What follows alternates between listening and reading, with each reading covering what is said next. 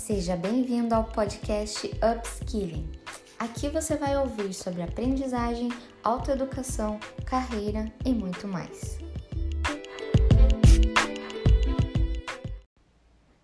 Esse é o primeiro episódio do podcast Upskilling. E o tema de hoje é como definir quais habilidades desenvolver?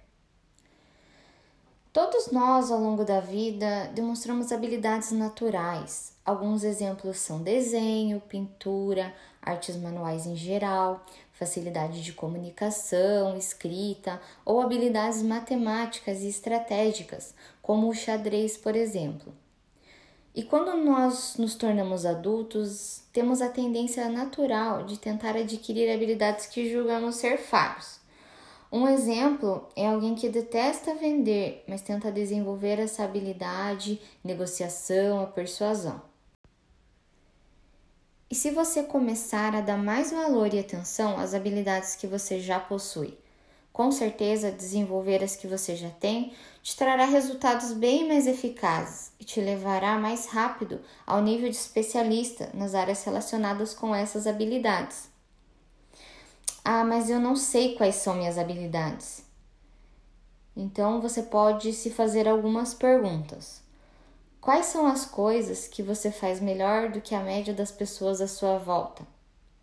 Por qual motivo as pessoas te procuram para pedir uma orientação? Quais são as áreas dentro dos empregos que você já teve que você se conseguia se destacar perante as outras pessoas? Esses já são alguns sinais que você pode usar para identificar essas habilidades.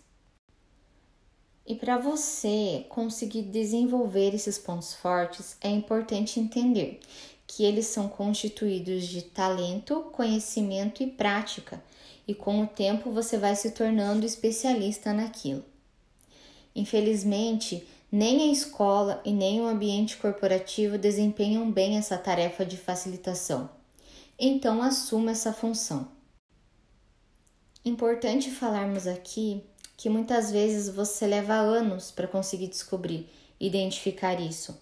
Mas se, por exemplo, for o seu caso de estar se sentindo velho, eu quero te dar um exemplo de uma escritora chamada Penelope Fitzgerald. Ela foi ganhadora do prêmio Booker Prize e ela passou a vida inteira somente focada em sustentar sua família e acabou escolhendo o que ela achava que daria mais dinheiro para ela na época. E só após os 50 anos ela resolveu começar a escrever e viver o que ela realmente gostava e o que ela sabia que eram suas habilidades naturais. Ela viveu mais 20 anos e publicou 12 livros. Então não arranje mais desculpas para trabalhar com seus talentos.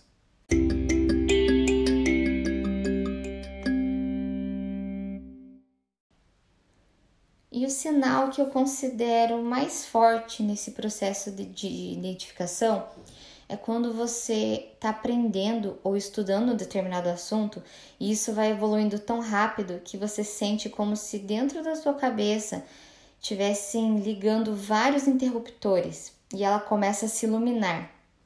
Quem já sentiu isso sabe a sensação. E se você nunca sentiu, bora descobrir. E dito tudo isso, existem alguns fatores que nos impedem de evoluir nessas habilidades ou em projetos gerais de vida. E eles, eles estão comumente ligados ao medo das nossas fraquezas ou medo de fracassar, e também o medo de descobrir o nosso verdadeiro eu. E isso também existe e é muito frequente. Comece a tirar o foco do que você precisa adquirir e se concentrar mais em melhorar e potencializar aquilo que você já sabe e é natural para você. Ah, mas então não devo adquirir nenhuma habilidade nova?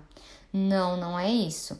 Aquelas habilidades que são desconfortáveis para você, mas você sabe que você precisa delas, você aprende a administrar e a melhorar até um certo ponto. E quando você consegue chegar nesse nível, você vê que isso é bem libertador. E eu vou te falar que um dos segredos para produtividade é você pegar esses momentos de sucesso e gratificação na vida e começar a reproduzir repetidas vezes. Isso cria um padrão, te traz consistência e faz você ser conscientemente competente. É aí que você descobre que não está mais improvisando na sua vida enquanto ela avança, que as suas realizações não são acidentais ou sorte, e você consegue ter influência nas escolhas que fizer para sua vida. E indo mais para a prática, você pode definir isso de duas formas. Se você é funcionário de alguma empresa, pode usar esse avanço nas habilidades para alcançar objetivos, como por exemplo uma promoção ou até você mudar de setor dentro da mesma empresa.